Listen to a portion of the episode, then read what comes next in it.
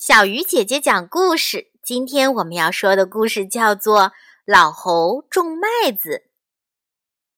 有一只老猴子看到农民每年都在地里种上大片大片的麦子，秋天可以收到好多好多的粮食，心想：我为什么不照他们的样子也种点麦子呢？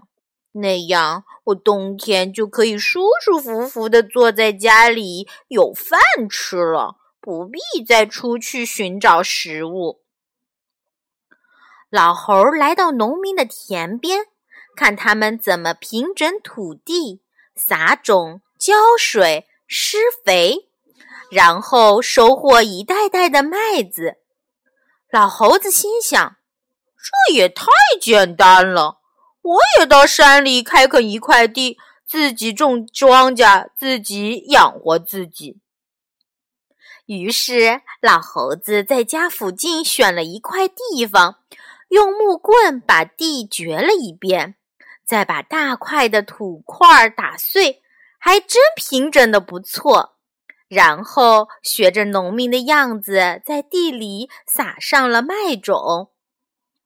过了些日子。地里果真长出了一片绿油油的麦苗来，老猴子高兴极了，见了别的猴子就不住的夸口，骄傲之情啊溢于言表。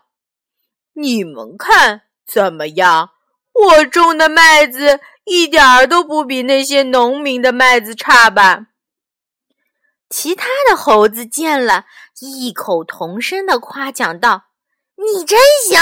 太了不起了，居然能种出这么好的麦苗来，太佩服你啦！老猴子更得意了，他不再去看农民们是怎么养护麦子的，只想等着麦子成熟好收麦。话说这一天，老猴子闲着没事儿，就到一个大苗圃里去散步，远远的。他就看到苗圃的农艺师正在给一片冬青树剪枝，一会儿的功夫，一片冬青树就被修剪得整整齐齐。老猴子看到眼里，记在心上。他回到家里，决定把麦苗也修剪一遍，让麦苗也像修剪过的冬青树一样平整。老猴子说干就干，一鼓作气将麦苗全部修剪了一遍，自己站在地头，一边看一边点头。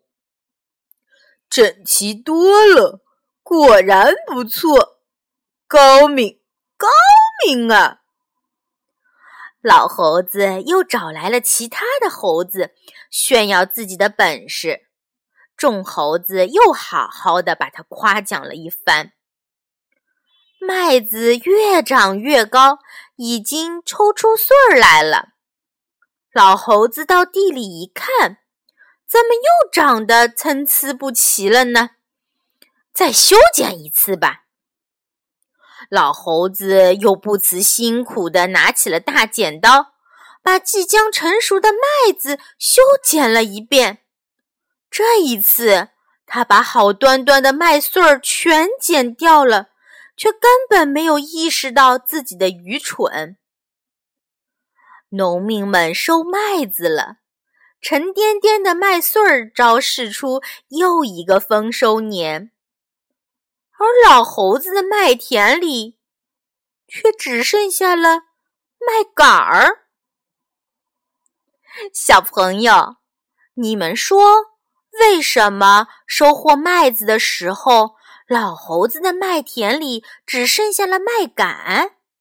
老猴子到底错在了哪里呢？小鱼姐姐讲故事，我们明天再见。